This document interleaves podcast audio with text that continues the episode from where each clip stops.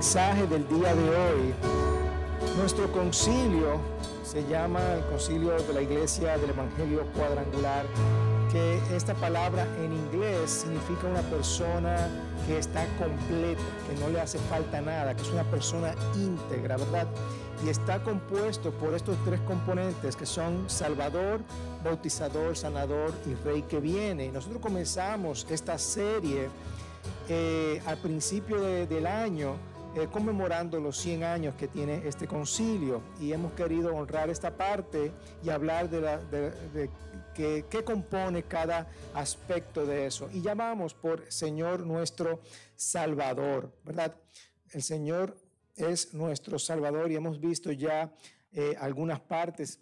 Y durante esta semana vamos a hablar acerca de lo que, de, ok, ya recibimos nuestra salvación, pero eh, vamos a hablar de algunos componentes que tienen que ver con, con, lo que yo como cristiano que tengo que hacer. Y uno de ellos es la palabra de, de Dios, las escrituras. Pero yo quiero eh, que no lo veamos que vamos a hablar de la, de la palabra de Dios, okay, que, que, es importante y tengo que leerla, obviamente, bla, bla, bla. Pero no, quiero eh, que nos enfoquemos más bien en el propósito de, cuál es el propósito que tiene la palabra de Dios y cuál es el impacto que tiene eso en mi vida. Porque la manera como nosotros pensamos respecto a la Biblia y el lugar que tú le das en tu vida, ¿verdad? Da mucho peso a las decisiones que nosotros tomamos. Muchas decisiones que nosotros tomamos tienen, y el valor influye al momento de nosotros tener nuestras opiniones, nuestro estilo de vida, eh, los valores, las convicciones, las doctrinas, las reglas, el mismo manejo de la iglesia, todo esto va a ser influenciado por este libro. ¿Ok? Ahora bien, no es tanto lo que dice sobre mí, sino es más lo que dice sobre Dios, sobre su reino, el restablecimiento de la creación. Y es por eso que nosotros tenemos que entender el propósito y el impacto que tiene sobre nosotros, ¿cierto? Y es por eso que es importante hablar en esta mañana acerca de lo que es la palabra de Dios. Dice Pablo, le dice a Timoteo, mira, las escrituras están inspiradas por Dios están inspiradas por Dios. Esto es, esta palabra inspirada viene del griego eh, que traducido es inspiración de Dios. Literalmente significa como ese aliento divino, es como cuando Dios sopló ese aliento de vida sobre Adán, ¿verdad? Eso es lo que significa una inspiración de Dios. Y esto se describe... Eh, donde procede la Biblia. Podemos decir, ok, la Biblia procede de esta inspiración divina de parte de Dios y fue partícipe de esta producción que conocemos hoy día como la Biblia. Dice eh, Mayer Perlman, el mejor argumento a favor de la Biblia es el práctico. La Biblia ha funcionado, ha influenciado civilizaciones, ha transformado vidas ha traído luz, inspiración y consuelo a millones. Sí o sí. Esa es la verdad. Este libro que nosotros conocemos como la Biblia ha, sido, ha influenciado a civilizaciones, ha transformado la vida de las personas, ha traído luz e inspiración y, y consuelo a las personas. ¿Cierto? Amén. Y para, para para que nosotros entendamos de lo, que, de lo que está compuesto, está compuesto de 66 libros que fueron escritos en un periodo aproximadamente de 1500 años por 40 diferentes autores. Y no es una colección común, no es una colección de libros común y corriente. La Biblia tiene un mensaje central y es el plan de salvación. Y este mensaje se ve todo a través del Antiguo Testamento como hasta el Nuevo Testamento. Y a través de estos 1500 años encontramos que hay una unidad en cuanto a todo lo que dice Dios, Jesús y el Espíritu Santo. Y todo esto es posible porque es, una, eh, es un libro inspirado por Dios. Podemos decir que es un libro inspirado por Dios. Yo tenía un amigo que siempre me discutía, no, que la Biblia tiene eh, contradicciones, se contradice. Si tú no lo lees en el contexto que debe de ser leído, tú no, no la vas a entender. Pero yo quiero que hablamos hablemos en el día de específicamente cuál es el propósito de la Biblia. ¿Cuál es el propósito de la Biblia? Vamos a tocar dos puntos solamente en el día de hoy.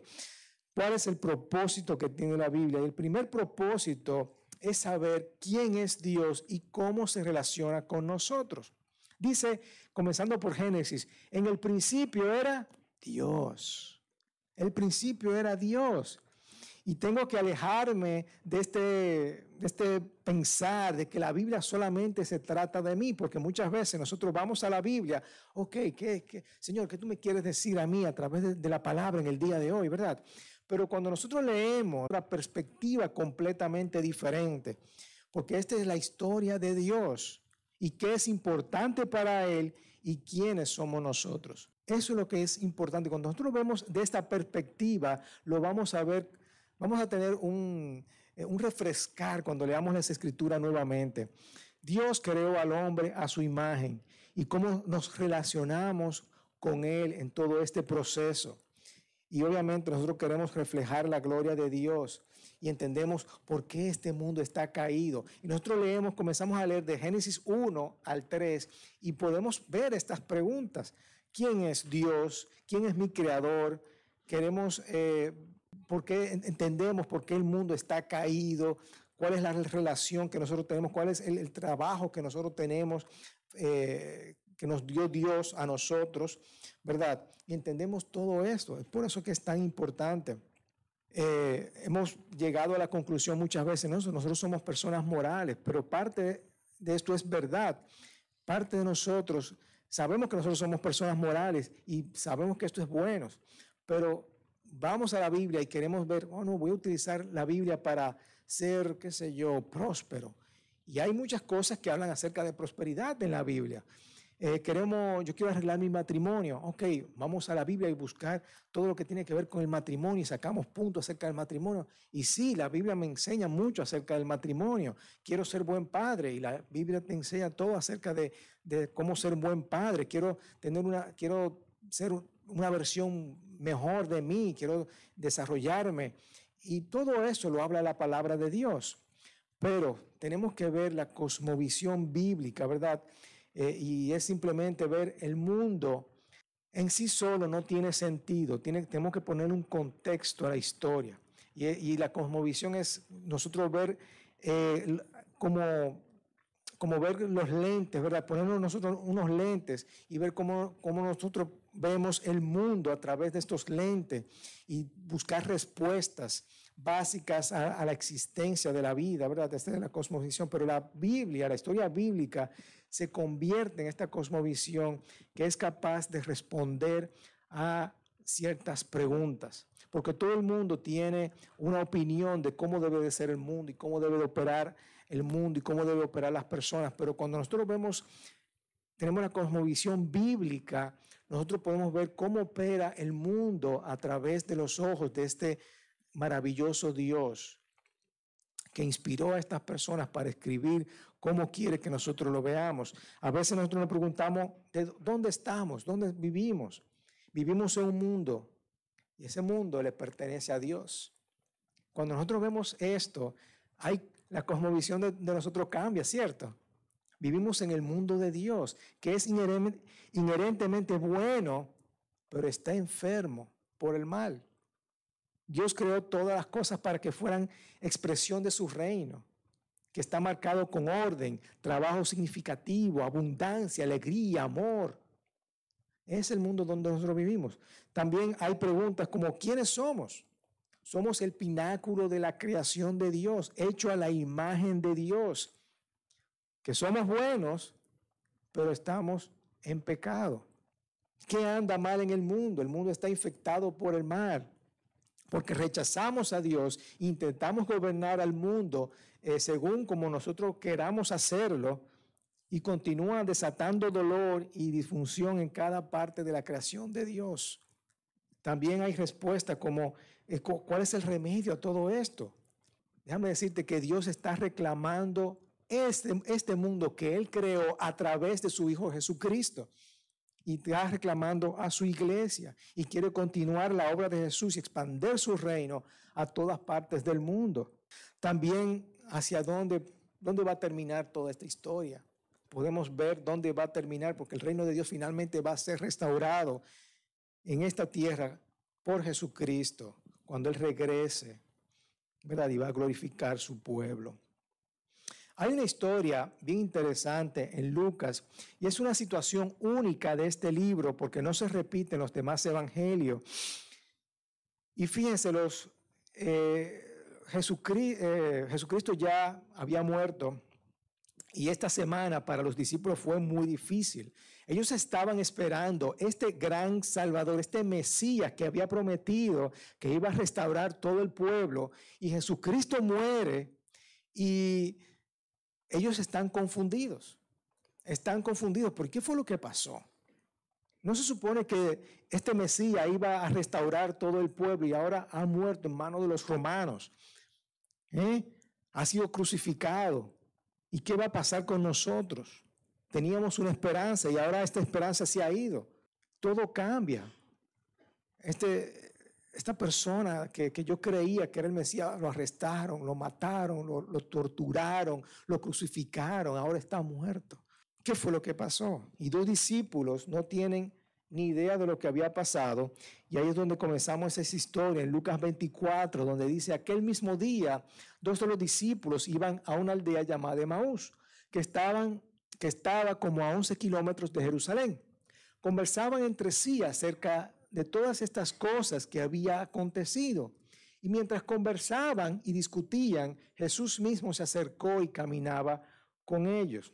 Pero sus ojos estaban velados para que no los reconocieran. Imagínense, ellos estaban caminando, estaban discutiendo sobre estas cosas. Mira lo que había pasado, mira qué tristeza, mira todo esto. Y Jesucristo se aparece al lado de ellos. Y imagínate, ellos están caminando, oye, este tipo, ¿de dónde salió? ¿Verdad? ¿Qué discusiones, qué discusiones son estas que tienen entre ustedes mientras van andando? Le preguntó Jesucristo. Y ellos se detuvieron con semblante tristeza y le dijeron, pero muchacho, y tú no eres, eh, tú eres el único que no te has enterado de lo que ha sucedido. O sea, ¿tú, ¿de dónde tú vienes? Tú, tú estás en Belén con los pastores, ¿verdad? Uno de ellos, llamado Cleofás, le dijo esto, ¿eres tú el único visitante de Jerusalén que no sabe las cosas que en ella han acontecido en estos días? ¿Dónde tú has estado? Todo el mundo se ha enterado de esto. ¿Qué cosas? le preguntó Jesús. Y ellos le dijeron, la referente a Jesús el Nazareno, que fue un profeta poderoso en obra y en palabra delante de Dios y todo el pueblo. Entonces Jesús le dijo, oh insensatos, tardos de corazón para creer todo lo que los profetas han dicho. No era necesario que el Cristo padeciera todas estas cosas y entrar en su gloria. Y fíjense lo que quiero resaltar acá. Comenzando por Moisés y continuando con todos los profetas, les explicó lo referente a él en todas las escrituras. Hermanos, yo no sé ustedes, pero yo muchas veces me siento tardo, me siento lento cuando leo la palabra de Dios, porque hay cosas que no entiendo. ¿Qué significará esto? ¿Qué significará eso? Y en esos momentos donde uno tiene que orar al Señor, Señor Jesús, ayúdame a entender estas palabras, ayúdame a entender qué tú quieres decir con esto. Y Jesús viene en nuestro viaje, en nuestro caminar y se, se aposa con nosotros, ¿verdad? Y nos ayuda a entender lo que quiere decir estas escrituras. Y Él comienza a explicarnos. Y obviamente Él comenzó a hacer desde Moisés, pero pero otra vez mm, es importante que nosotros hagamos este resumen para que nosotros entendamos qué significa el propósito de la palabra de Dios, comenzando desde la creación, ¿verdad? La creación, el acto de la creación. Dios establece su reino sobre estas cosas y designa al ser humano para que gobierne en nombre de estos portadores de su imagen, para llenar la tierra, para desarrollar su creación, para convertirla en una civilización gloriosa, ¿verdad? Luego viene la maldición, el pecado entra a través del hombre y trágicamente los seres humanos se rebelan contra Dios, desobedeciendo todo lo que tiene que ver con su creación. Así que la manera, la, lo que resulta de la maldición es el mal, la muerte al mundo que infecta cada aspecto de esta buena creación de Dios. Luego viene el pacto, ¿verdad? Ahí es donde comienza Jesús. A través de Moisés, Dios permanece comprometido con su pueblo, con su creación inicial y este pacto con Israel para deshacer la maldición. Eh, pero lamentablemente no le hicieron caso, ¿verdad? Israel fue infiel a este pacto. Así que luego vino Jesucristo en la tope de la montaña, ¿verdad? Este es el clímax de la película, donde viene Jesucristo y esta fidelidad y esta alianza con Israel. Dios envía a su Hijo, que es el Mesías, para inaugurar eh, y hacer posible que el reino de Dios en la tierra eh, sea implementado. ¿verdad? Y ahora nosotros podemos vivir el reino que Dios tenía presente en aquel momento de la creación, ahora está con nosotros y, podemos eh, experimentar eso gracias a su vida, a su muerte y a su resurrección.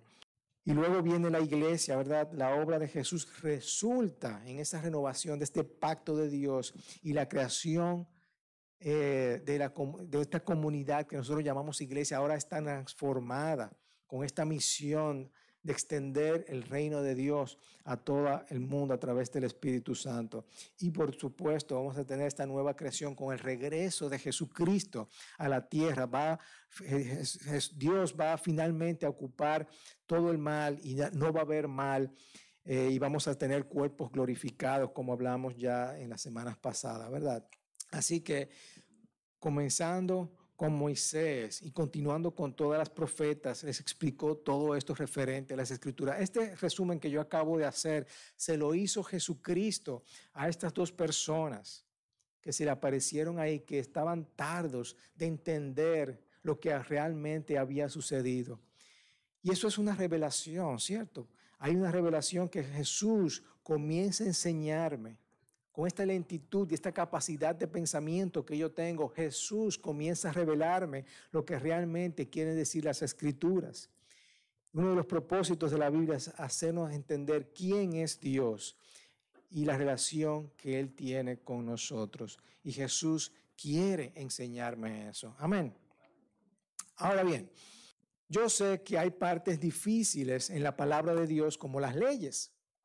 Hay leyes que dicen, por ejemplo, no, se, no use una prenda de vestir de tela hecha de dos tipos de material. O sea que si tú tienes algodón, tienes jean ahí, está mal tú, ¿verdad?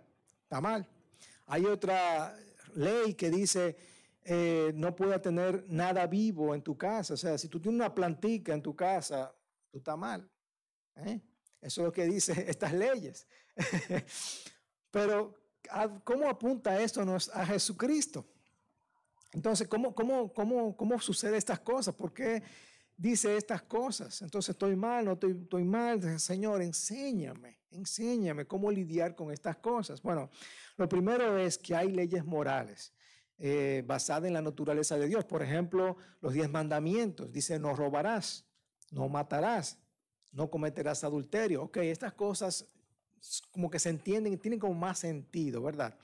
Pero nosotros podemos dividir las leyes del Antiguo Testamento en leyes morales. Las leyes morales es esto, no matarás, no adulterarás, no, eh, eh, no robarás. Son las leyes morales. Y estas leyes, déjame decirles que continúan al día de hoy. Déjame decirte que Jesucristo vino para darle cumplimiento a estas leyes morales. ¿Cierto?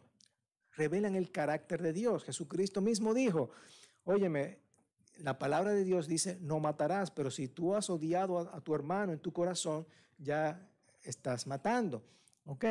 Es decir, Jesús le vino a dar cumplimiento a estas palabras. Pero hay otras leyes que son eh, ceremoniales, que son específicas para la nación de Israel y muy particularmente a este grupo de personas. ¿Ok? También hay leyes cívicas. Por ejemplo, una de las leyes es, mira, si tú tienes que hacer número dos, tú tienes que ir a tantos kilómetros fuera del campamento y ahí cavar tu hoyo. Y eso era como, como que, ok, está bien, eso está bien. Porque, óyeme, tú no quieres hacer tu necesidad enfrente de, de un campamento de, de millones de personas, ¿verdad que no?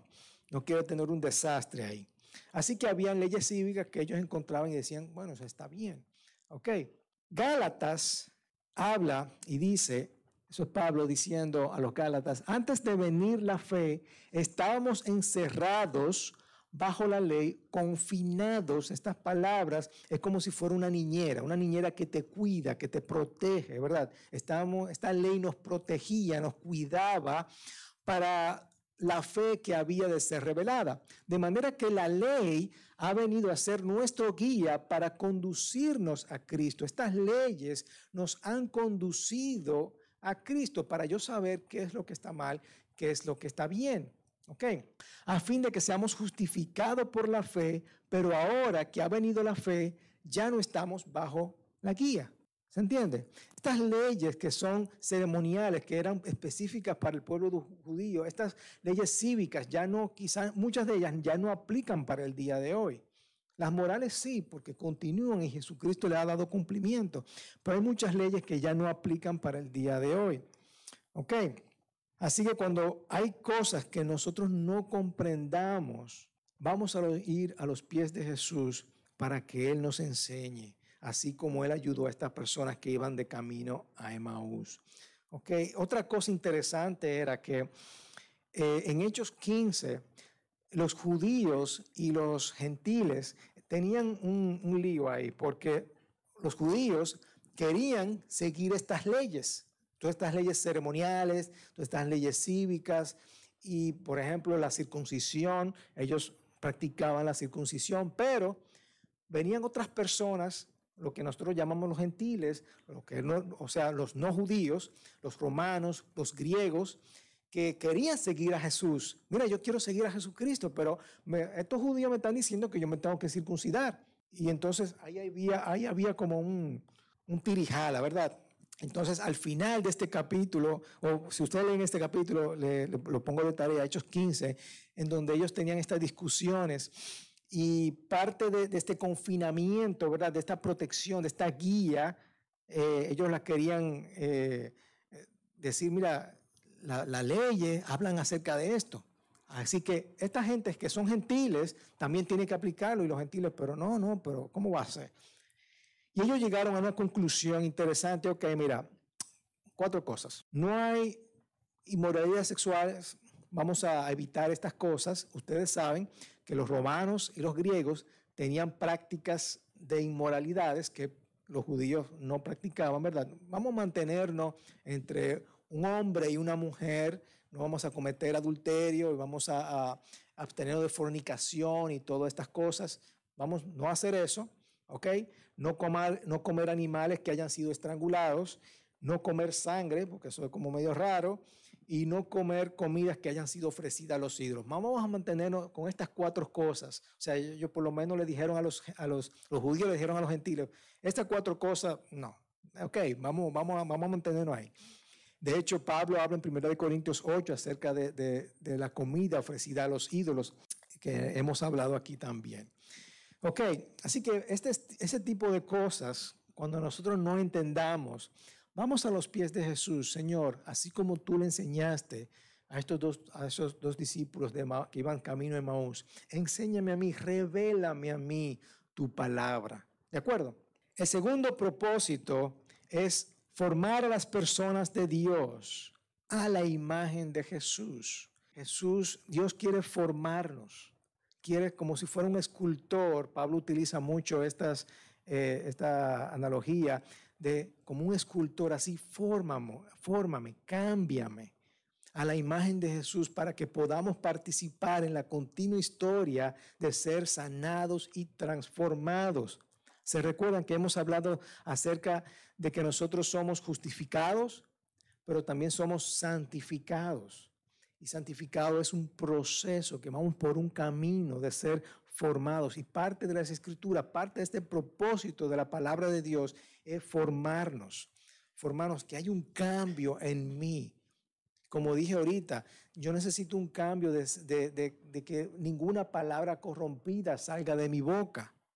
Ok, yo necesito cambiar, necesito ser transformados. Y mientras yo estoy pensando eh, mientras voy cambiando, yo estoy siendo transformado, voy siendo más maduro, como al Señor y a la imagen de Jesús. Ok, Pablo le dice a Timoteo, tú sin embargo persiste en las cosas que has aprendido y de las cuales te convenciste sabiendo de quiénes las has aprendido. Desde la niñez has sabido las sagradas escrituras, las cuales te pueden dar sabiduría. Es decir, la sagrada escritura en aquel momento era el Antiguo Testamento, lo que ellos eran la Torah, las leyes, ¿cierto? Recuerden que la ley es el era un confinamiento para protección de nosotros, era una guía. Y esta guía ahora eh, Pablo le está diciendo a Timoteo, estas sagradas escrituras pueden servir para sabiduría que te van a llevar, así mismo como el dijo a los Galatas, que te van a llevar a la salvación mediante la fe en Jesucristo, porque la palabra de Dios, toda la historia se refiere y nos lleva siempre a Jesús, a Jesús. ¿Ok? Toda escritura es inspirada. Lo que dije al principio, la palabra theopnestos, ¿verdad? Traducido que es inspiración de Dios. Inspirada por Dios y útil para enseñar, para reprender, para corregir, para instruir en justicia, a fin de que el hombre de Dios sea qué? Sea perfecto, sea santificado, equipado para toda buena obra, ¿cierto? No pienses en la Biblia, en algo que te, va a que te va a enseñar, más bien piensa en la Biblia en algo que te va a cambiar, en algo que te va a transformar. ¿Ok? ¿Qué, cómo, ¿Cómo yo puedo ser diferente en el día de hoy a través de lo que dice la palabra? Cuando yo acepto a Jesús como Señor y Salvador, no es solamente un ticket, un boleto para ir al cielo, también eh, yo me estoy uniendo en esta restauración del mundo. A través de mí, el Señor está restaurando el mundo, que es parte de su creación. ¿Ok? Y Dios tiene estas oportunidades delante de, mí, de ti, de, tiene ese, este rol de jugar en la vida, tiene un rol. Nosotros tenemos que jugar un rol en nuestras vidas y estar, y estar dispuesto a jugar este rol de ser un buen ejemplo mediante lo que dice la palabra de Dios, de ser formado. Y obviamente nosotros estamos formados por nuestra cultura, por nuestra educación, por nuestras familias, eh, y nada de eso es malo. Pero la Biblia le da otro, otro sazón otra, otro aspecto diferente, una transformación completa. Entonces la escritura viene y es útil para reprender. Es un reprender es, óyeme, eso no está bien. Eso que tú estás haciendo no está bien. Ese no eres tú. Yo no te creé de esa forma. Tú eres mejor persona que eso, así que no hagas eso. Eso es lo que hace la palabra de Dios. Nos reprende, nos corrige, yo no estoy por el camino correcto, yo necesito ir por este camino. Eso es corregir, ¿verdad? Ay, mira, yo estaba haciendo esto de esa forma, entonces yo debería de hacerlo de esta manera. Me entrena, te enseña, te instruye. Tú tienes el potencial, hermanos, para hacer cabeza, las manos y los pies de Jesucristo. Así que deja que este texto que tú leas te reprenda, te corrija, te enseñe, te instruya para ser una buena representación de Cristo, de Jesucristo. Y lo interesante de es que, que, eso nos prepara para nosotros poder ser mejor personas y ayudar a otras personas que también pueden estar en situaciones de necesidad, ¿cierto? La palabra te ha instruido a ti, te ha enseñado, te ha reprendido, ahora tú también puedes enseñarlo y así, y así poder ser la restauración del mundo como Dios lo quiso desde el principio ser parte de esto, ¿cierto? Por eso es que es importante entender el propósito de la Biblia, enseñar quién es Dios y esa relación que hay entre nosotros. Y tenemos que entender que parte de, toda esta renovación, yo estoy incluido ahí. Dios quiere renovar el mundo y nos usa a nosotros para hacerlo. ¿Ok? Así que no tratemos de descifrar las escrituras. No tratemos de vuelvo y repito otra vez, todo lo que uno ve en las redes sociales da pena con, con lo que se ve hoy día. La gente tratando de luchar unas con otras, de yo tengo la razón, de, la Biblia dice eso, la Biblia no dice eso, y hay muchas discusiones. Hermanos, no tratemos de descifrar la Biblia. Las escrituras nos están tratando de descifrar a nosotros y cómo nosotros formamos parte de, esta, de toda esta historia eh, que Dios tiene para nosotros. Así que dale permiso a las escrituras de corregirte, de enseñarte, de instruirte, ¿verdad? Quiero terminar con esta frase que dice, y es un resumen de todo lo que, que hemos hablado, la Biblia no es simplemente un depósito de información verdadera sobre Dios, Jesús y la esperanza del mundo. Es más bien parte del medio por el cual, en el poder del Espíritu Santo, el Dios vivo rescata a su pueblo y a su mundo y los lleva adelante en el camino hacia una nueva creación. Y nos hace agentes me gusta esa palabra, agentes. Es decir, somos parte, somos embajadores de esa nueva creación, incluso mientras vamos viajando, mientras vamos por ese camino, como lo hacían estos dos discípulos de camino de Maús, ¿verdad? Iban viajando, iban con Jesucristo. Y mientras iban viajando, Jesucristo les iba enseñando todo lo que tenía que ver con Él. Amén. Así que vamos a orar y vamos a, preguntarnos principalmente tres preguntas como modo de aplicación. Primero, ¿cómo, ¿cómo puedes ver a Jesús mientras tú lees las escrituras? ¿Cómo tú ves a Jesús reflejado? ¿Cómo tú puedes aprender acerca de Dios, de su creación y todo lo que tiene que ver con Jesucristo? Lo segundo es cómo puedes crecer y ser formado en un área de tu vida. Ahí tú pones la raya. Yo necesito ser transformado o ser mejor en esta parte de mi vida. Yo le dije ahorita, eh, le confesé, ¿verdad? Yo debo de, mejorar esta parte de, la ira. Eh, tenía mucho tiempo que no me iraba, pero ¿cómo yo puedo crecer y ser formado en, esta área de mi vida? ¿Ok? ¿Cómo, ¿Cómo puedo ser corregido, instruido mientras yo interactúo con el texto? ¿Ok? Deja que ese texto te corrija, te instruya, no creas que lo, lo sabes todo. Deja que, el texto, eh, tú entiendas, conchole, yo, yo necesito, yo necesito más, yo necesito corregir esta parte. Oh, gracias Señor, mira, medite duro aquí porque yo hablo de esta forma, ¿ok? Y debo de corregir esto. Amén.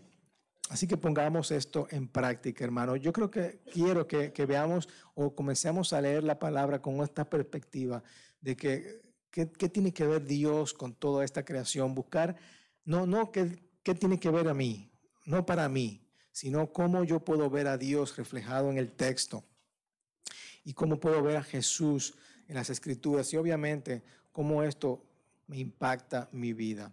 Amén. Amén. Padre, te damos gracias. Te damos gracias, Señor, por este libro tan precioso que a través de estos autores tú inspiraste y tú creaste, Señor, para, para beneficio de nosotros. Y este libro lo podemos ver que es útil para corrección, para, para corregirnos, Señor, para instruirnos, para desafiarnos, Señor.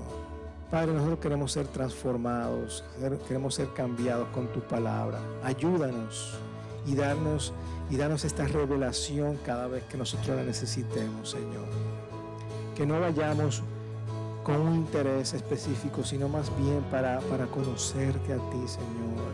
Conocer más de tu historia, más de tu creación, más de, tu, de toda tu divinidad, Señor, y todo lo que tú representas para nosotros. Ayúdanos, Señor que este libro sea algo importante para nuestras vidas, En el nombre poderoso de Cristo Jesús.